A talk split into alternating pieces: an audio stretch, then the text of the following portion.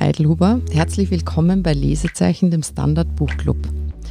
Wir besprechen heute den neuen Erzählband der US-Schriftstellerin Mary Miller. Always Happy Hour ist dieses Frühjahr im Hansa Verlag erschienen. Mary Miller, wer sie nicht kennt, ist Texanerin, die vor allem durch ihre Kurzgeschichten im Literaturbetrieb aufgefallen ist.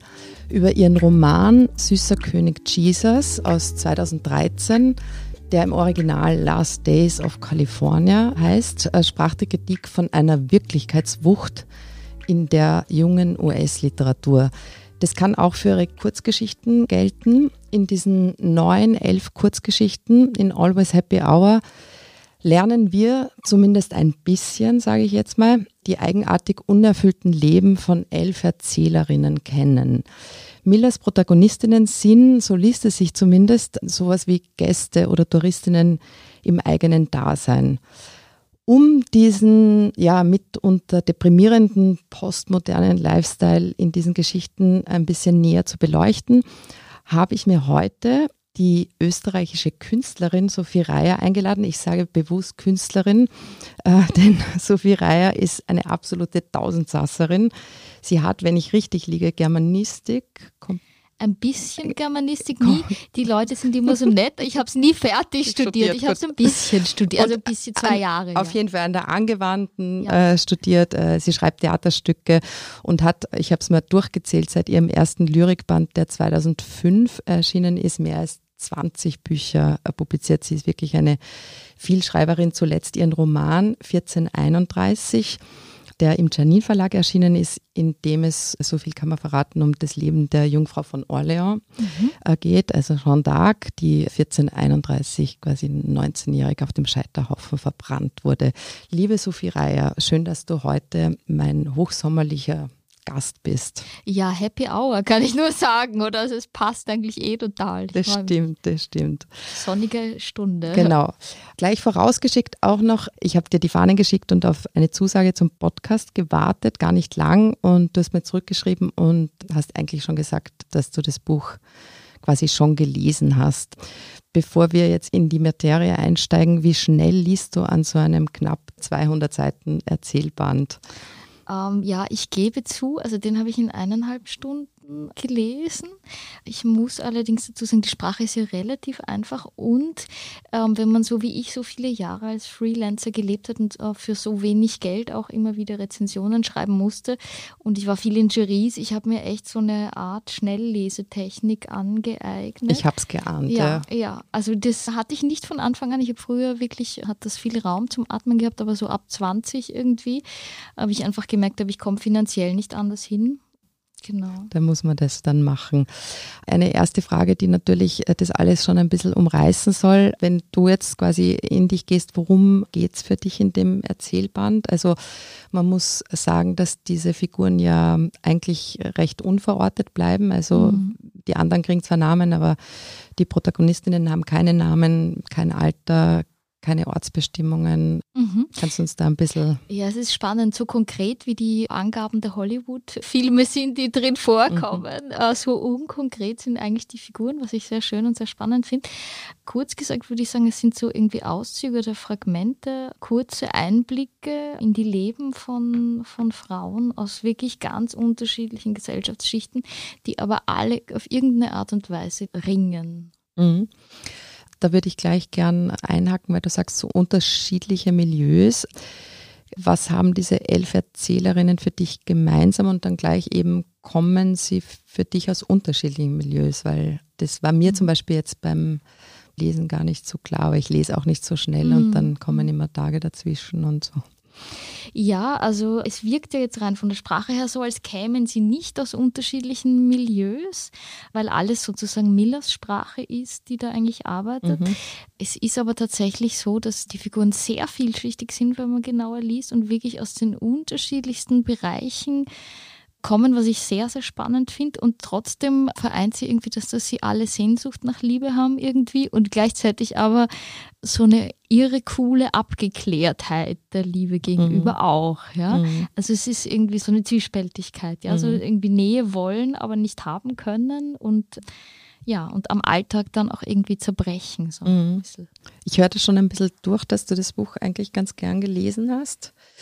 Also sind dir diese Frauenfiguren jetzt sympathisch? Jetzt weiß ich, jetzt reden wir von elf verschiedenen, aber. Äh ja, ich muss sagen, die sind mir alle sehr sympathisch. Also von der Literaturwissenschaftlerin, die mit einem jungen Typen sich was anfängt, von dem sie eh schon noch vor dem ersten Mal weiß, der wird sie in einer Woche wieder verlassen haben, bis hin zur Sozialarbeiterin und mhm. bis hin zur jungen Frau, die das erste Mal die Eltern ihres Freundes kennenlernt, die im Vietnamkrieg fast umgekommen wären ja, mag ich irgendwie mhm. alles sehr, weil sie haben sowas, die machen sich nicht zum Opfer und solche Frauenfiguren mag ich einfach. Mhm. Hast du persönlich jetzt eine Lieblingsgeschichte? Ja, ich habe es mir notiert. Meine Lieblingsgeschichte war Big Bad Love, weil die für mich so dieses Kernthema Sehnsucht nach Liebe ein bisschen auch auf den Punkt bringt. Kannst du noch mal ein bisschen umreißen, worum es da gegangen ist? Ja, in fast allen Texten gibt es also diese Mann-Frau-Lieben, diese klassischen, die sehr viel mit Sexualität zu tun haben. Und genau bei Big Bad Love, also ist eigentlich der einzige Titel, wo, die, wo Liebe im Titel mhm. vorkommt. Mhm. Da geht es eben genau darum nicht, sondern da geht es um eine Sozialarbeiterin und sie betreut so ein schwer erziehbares Mädchen, das mhm. in so einem Übergangsheim ist und irgendwann möglicherweise adoptiert wird. Und sie hasst eigentlich ihren Job also sie sagt auch, was ich auch super ehrlich finde und stimmt auch, ne? Es ist ein unglaublich schwieriger Job und trotzdem ist irgendwie so diese Liebe äh, und dieses Bemühen um dieses Mädchen spürbar. Mhm. den mochte ich wirklich gern, den Text. Er ist auch einer meiner absoluten Favoriten. Ich glaube, sie wird dann für fünf Tage oder drei Tage weggeholt. Genau, von genau. einer Familie und kommt dann wieder zurück und es ist irgendwie dicht. Oder die nimmt sie ja auch mit nach Hause Genau, sie verbringen Mann. ein Wochenende mhm. kurz und, ja. und sie sagt immer, ja, mein Vater, ähm, immer wenn sie was Böses macht, dann mhm. rechtfertigt sie sozusagen mhm. über ihren gewaltaffinen äh, Vater. Mhm. Ne? Also es sind eigentlich schon hoch sozialkritische total, Geschichten, total. ohne diesen Anspruch irgendwie in den Raum zu stellen. Also ja, und auch keine Moral. Ne? Mhm. Also es gibt auch einen Text, wo es eben um die Eltern, die im Vietnamkrieg, die mhm. Eltern vom Freund, die im Vietnamkrieg waren, äh, geht und wo einfach das Mädel nicht weiß, was soll ich jetzt so richtig mit denen reden. Mhm. Ja? Und sie mag die irgendwie sehr und will irgendwie in diese Welt eindringen, aber sie kann es auch nicht. Mhm. Ja? Und das mhm. ist aber auch überhaupt nicht wertend. Ja? Also es ist nicht das eine besser oder schlechter und das finde ich sehr schön. In einer Kritik, die ich schon gelesen habe, kam das Wort vor banal. In diesen Geschichten passiert augenscheinlich gar nicht viel und ich war mir bei dir nicht sicher, ja, nachdem ich dich als Gast eingeladen habe, habe ich mir gedacht, möglicherweise wird der langweilig, aber offensichtlich war das überhaupt nicht so. Nein, es hat einfach eine Tiefenstruktur. Ja. Also die Sprache ist natürlich sehr einfach. Das Englische ist auch einfach, mhm. ja, es hat eine einfachere Satzstruktur. Mhm. Aber das, was erzählt wird, hat eine ziemliche menschliche Tiefe, finde ich. Mhm. Weil ja dieser Titel auch irgendwie so toll ist, hat sich jetzt happy hinterlassen oder ein bisschen traurig es hat schon so eine gewisse Melancholie, aber ich bin ja eigentlich immer happy, wenn ich melancholisch bin, weil es mutig ist und weil es wahrhaftiger ist. Und es hat ja auch einen gewissen Humor.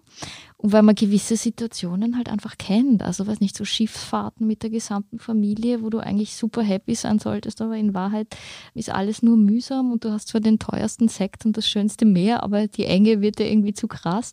Ich finde es einfach wahnsinnig ehrlich mhm. und durch diese Ehrlichkeit ist es entlarvend und befreiend. Also, mich hat es schon befreit auch. Ja, die Kreuzfahrtgeschichte ist auch hervorragend. Ja. Wir machen an dieser Stelle eine kurze Pause und sind gleich wieder zurück, um weiter über die Kurzgeschichten von Mary Miller zu reden und warum sie uns eigentlich sehr an den Band ziehen. Guten Tag, mein Name ist Oskar Bonner. Wenn man in stürmischen Zeiten ein wenig ins Wanken gerät, den eigenen Weg aus den Augen und die Orientierung verliert, dann ist es sehr hilfreich, wenn man etwas hat, woran man sich anhalten kann. Der Standard, der Haltung gewidmet. Jetzt gratis testen auf Abo der Standard Willkommen zurück im Podcast mit Sophie Reier, mit der ich heute über Always Happy Hour der US-amerikanischen Autorin Mary Miller rede. Liebe Sophie, du selbst bist ja Jahrgang 1984, wenn mhm. Wikipedia richtig liegt. Ich dürfte mich theoretisch jünger machen. Vielleicht mache ich das auch jetzt bald einmal. Aber noch. Nur ein Tipp, da muss man, glaube ich, früh damit anfangen, damit ja, es dann klappt und darf nie wieder irgendwas Richtiges angeben. Vom Alter her würdest du von meinem Gefühl, nachdem ich die Geschichten gelesen habe, ganz gut zu den Protagonistinnen in Millers Band passen. Miller selbst, da war ich überrascht, ist 1977 geboren. Ich hätte sie eigentlich nach Lektüre als genau. jüngere Autorin gehalten. Ging es dir da ähnlich? Ja, total, mhm. total. Ich glaube, das liegt an der Sprache. Also weil sie hat so eine relativ kurze, sehr unmanierierte Sprache. Mhm. Und was, glaube ich, auch noch dazu kommt, ist, dass sie sehr viel so Zitate aus der Pop-Literatur und auch aus der Hollywood-Szene und Netflix-Szene irgendwie bringt. Das macht das Ganze irgendwie mhm. so ziemlich äh, zeitgemäß irgendwie. Ja, ja. Mhm, fand ich auch. Jetzt nur eine Frage eingeschoben, weil ich drauf gekommen bin, dass ich gern so diese Altersfragen stelle oder mich frage, wie alt ist eine Autorin ist ein Autor, wie liest sich das? Neulich hat ein junger Standardkollege von mir in einer Redaktionskonferenz wirklich gefordert, dass jetzt mit diesen Altersangaben mal Schluss sein soll. Ja? Also quasi es wäre so irrelevant. Ja. Jetzt würde mich interessieren, weil ich glaube, dass du da auch an vielen zeitgemäßen Erscheinungen ganz gut dran bist. Ist das für dich obsolet oder ist das für dich wichtig und interessant, wie alt jemand ist? Also ich gebe zu, das ist für mich natürlich schon nicht unspannend. Also natürlich kann man es so jetzt nicht nicht sagen, ja, weil es gibt Leute, die waren im Krieg, die sind mit 23 alt, ja. Ich war im Kosovo mal und habe da äh, Leute gesehen, die waren so alt wie ich und die haben wirklich ausgesehen wie mein Vater, mhm. ja, äh, Männer. Mhm. Also ich glaube, das hat so viel mit Lebenserfahrung auch zu tun. Aber für mich ist es schon relevant, auch wenn ich jetzt zum Beispiel bei den Lichtungen bin, da mache ich ja immer wieder so, betreue ich junge Texte und mhm. nehme Sachen auf und andere nicht. Und dann ist für mich schon ein Unterschied, ob das jetzt das erste Gedicht eines 17-Jährigen ist, der sich noch abreibt, ja, oder ob es jemand ist, der mit äh, 60 immer noch reimt, wie auf Omas Geburtstagsfeiern. Mhm. Also ich finde das schon nicht unrelevant. Mhm. Es ist natürlich relativ.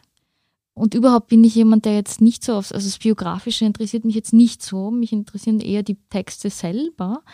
Aber so einen gewissen Rahmen finde ich schon sinnvoll. Ich habe mir jetzt angewöhnt, dass ich zum Beispiel immer erst das Buch lese und dann mich erst in die Klappenbiografien ja. äh, vertiefe, weil es dann eben immer zu Überraschungen kommt genau. oder, oder auch nicht. Also genau, genau. Also das mache ich auch bei Ausstellungen. Ich schaue mir dann die Bilder an und dann nachher, wenn es mich interessiert, schaue ich mir irgendwie den Kontext an und dann, dann ist es super. Mhm. Ne?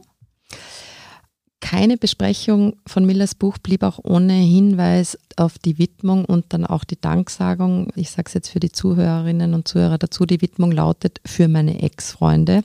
Und bei den Danksagungen hinten schreibt sie dann, und natürlich danke ich meinen Ex-Freunden, ihr habt mir Stoff für Jahre im Voraus geliefert nicht so üblich. Wie kommt sowas bei dir an? Als Feministin natürlich oder als Postfeministin natürlich super. Also es lebe die serielle Monogamie. ähm, äh, ich meine, das ist das, was Jahrhunderte und Jahrtausende lang die Männer immer gemacht haben mit ihren Musen und ihren Frauen. Ja, vor allem der Goethe, der dann irgendwie mit 80 noch sein 14-jähriges Mädchen irgendwie hatte, dem er Briefe über Diamanten geschrieben hat, was ich irgendwie grauenvoll finde. Ja, mhm. und wenn das Spiel sich da jetzt mal umdreht und die äh, ältere Literaturwissenschaftlerin da ihren jungen Liebhaber hat, ja, finde ich großartig. Mhm. Das hat was sehr Freches und sehr Gesundes. Ja. In meinem Hirn hat sich dann gleich, habe ich mir gedacht, okay, wie sind die elf Geschichten? Hat sie die vielleicht alle äh, sozusagen einem anderen Ex-Freund gewidmet? So, aber mhm, so, so ja. weit wollen wir nicht denken. Wir haben auch schon ein bisschen über den Titel gesprochen, der ja wirklich, ich glaube, man nennt es ein Bringer ist oder so. Findest du das einen guten Titel? Ja, finde ich super. Also ist natürlich ironisch gemeint. Ja, mhm. ja. Die titelgebende Geschichte habe ich mir auch noch rausnotiert. Da geht es um eine junge Frau, die sich eben in einen Vater eines kleinen Jungen verliebt und da so ihr neues Dasein hat als quasi Date, aber mit einem Vater. Genau, genau. Und am Ende kommt so eine schöne Szene am Meer, ne? Ja. Wir wollen nicht zu viel verraten, weil es ja vielleicht manche schon gelesen haben oder erst lesen werden. Apropos noch Männer, noch eine wichtige Frage. Wie fandest du, zeichnet Mary Miller die Männer an der Seite dieser Erzählerinnen? Ja, ich habe mir da notiert, Dumpfbacken mostly.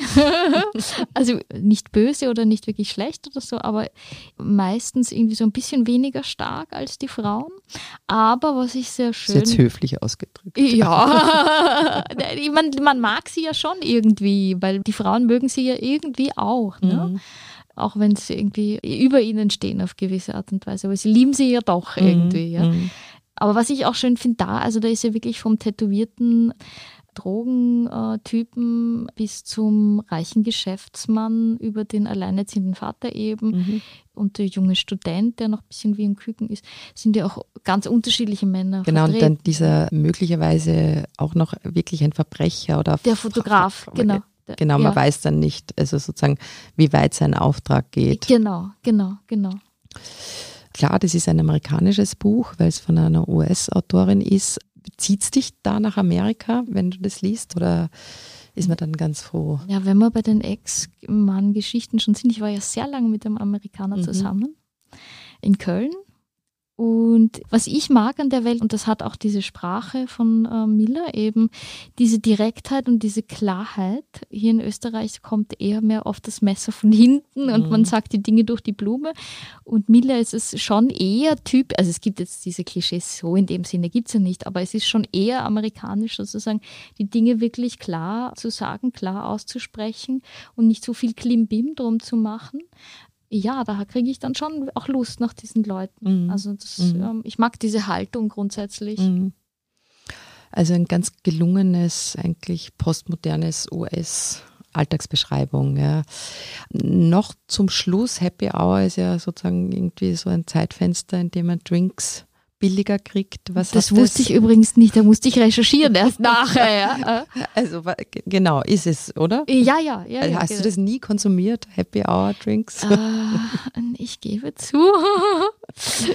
Aber macht es für dich Sinn? Als, als Titel äh, total, weil die Menschen werden ja auch irgendwie, was ja auch letzten Endes die Erzählungen irgendwie traurig macht, die Menschen werden ja da auch zum Teil konsumiert. Ja. Also es wird alles irgendwie, es werden die Kinder konsumiert, es werden die Partner konsumiert, es wird die Natur konsumiert, ja, bei der Schifffahrt. Also es wird alles zu so einem Drink irgendwie.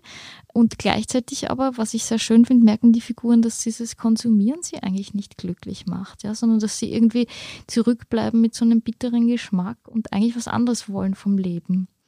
Und ich glaube, das kann bei einer Happy Hour auch schnell passieren. Das, das, stimmt, das stimmt. Ja, ich finde das eigentlich schon perfekte Abschlussworte für unsere hochsommerliche Session hier im Standard Podcast Studio. Liebe Sophie, schön, dass du heute mein Gast gewesen bist. Hoffentlich bald einmal wieder. Liebes Publikum, das nächste Lesezeichen, das kann ich schon sagen, gibt es wieder am 20.08. Da geht es mit meiner Kollegin Berthe Hausbichler um einen südkoreanischen Bestseller mit dem Titel, und ich hoffe, ich spreche ihn jetzt richtig aus, Kim Ji-young, geboren 1982. Habe ich gelesen. Der jetzt ins ja, Deutsche übersetzt super. wurde. Ja, das kann man empfehlen. Mhm. Sehr gut, freuen wir uns drauf. Wer Lesezeichen nicht verpassen will, abonniert uns bei Apple Podcasts oder Spotify. Und wie immer freuen wir uns über eine 5-Sterne-Bewertung. Ich bedanke mich herzlich fürs Zuhören heute. Bis bald.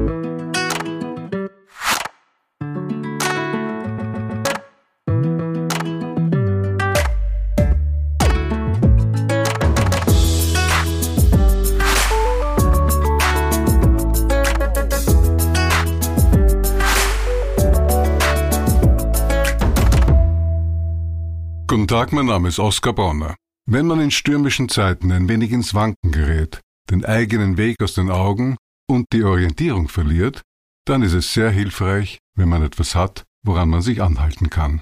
Der Standard, der Haltung gewidmet. Jetzt gratis testen auf Abo der Standard.at.